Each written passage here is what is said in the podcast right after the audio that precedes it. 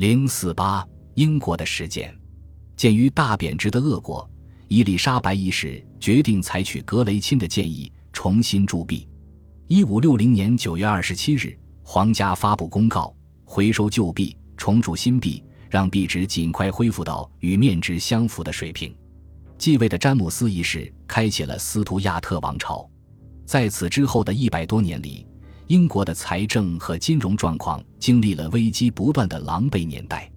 詹姆斯一世之后的查理一世在英国内战中以自己被砍头而谢幕。为了打仗，他想尽了各种生财的办法。首先是提高税收，但是收税砍掉的是居民当年的收入，增加有限。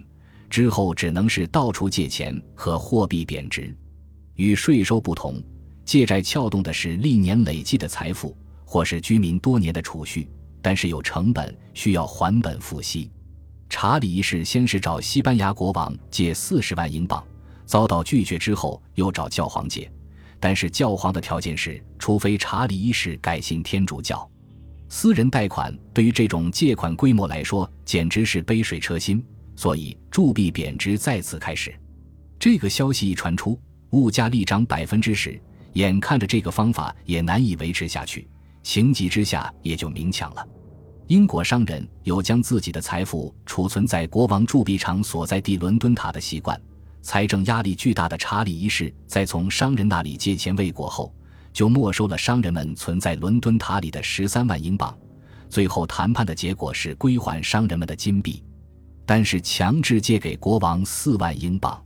英国内战一开始，商人们更清楚存钱在伦敦塔是多么的不安全。就干脆藏在金匠那里，金匠们也就做起了西储放贷和发行票据的金号业务。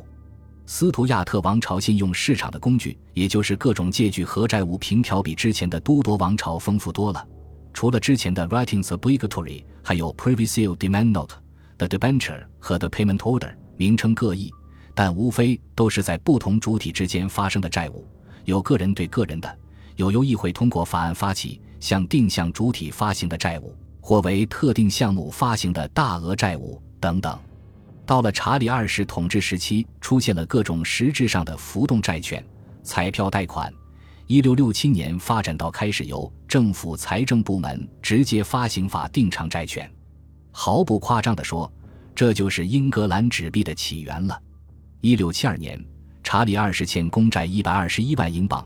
其中一百一十七万都是从金浩那里借的，为报复那些拒绝再次借给他钱的金浩，他于一六七二年宣布停止一切政府债务的还本付息，直到一六七七年。最终，十二年的债务，查理二世只付了六年利息，而且也不是原先约定的百分之八和百分之十，而是百分之六。被一六八八年光荣革命推上王位的威廉三世再次停止了还本付息。债主们把国王告上法庭，自然是赢不了官司的。一七零一年，英国下院将一半债务一笔勾销，另一半已从一七零五年开始每年支付百分之二点五的利息作为了断。结果是很多金号老板在国王的监狱里了却残生。国王的这种违约行为引起信用链条的连锁反应。作为国王最大的债权人，金号几近灭顶之灾。他们的信用也随之受到质疑，所发的票据自然也难以再得到公众的信任。十七世纪八十年代发生了金号倒闭潮，整个信用系统也难以为继了。与此同时，国王还要面对和欧洲最有权势的君主法王路易十四的战争，需要借的钱不是比前任翻倍的问题，而是加零的问题，并且还得是长期限的。这种需求已经大大超出了私人运营的金号的承受力，至此，能征到的税都征了，能借到的钱都借了。到了一六九四年，银币每天都在贬值，相对于荷兰盾又贬值了百分之二十五。走投无路之下，除了成立一家国家银行，直接发钞来继续给国王提供流动性以外，好像没有什么其他办法了。中央银行的鼻祖——英格兰银行就这样诞生了。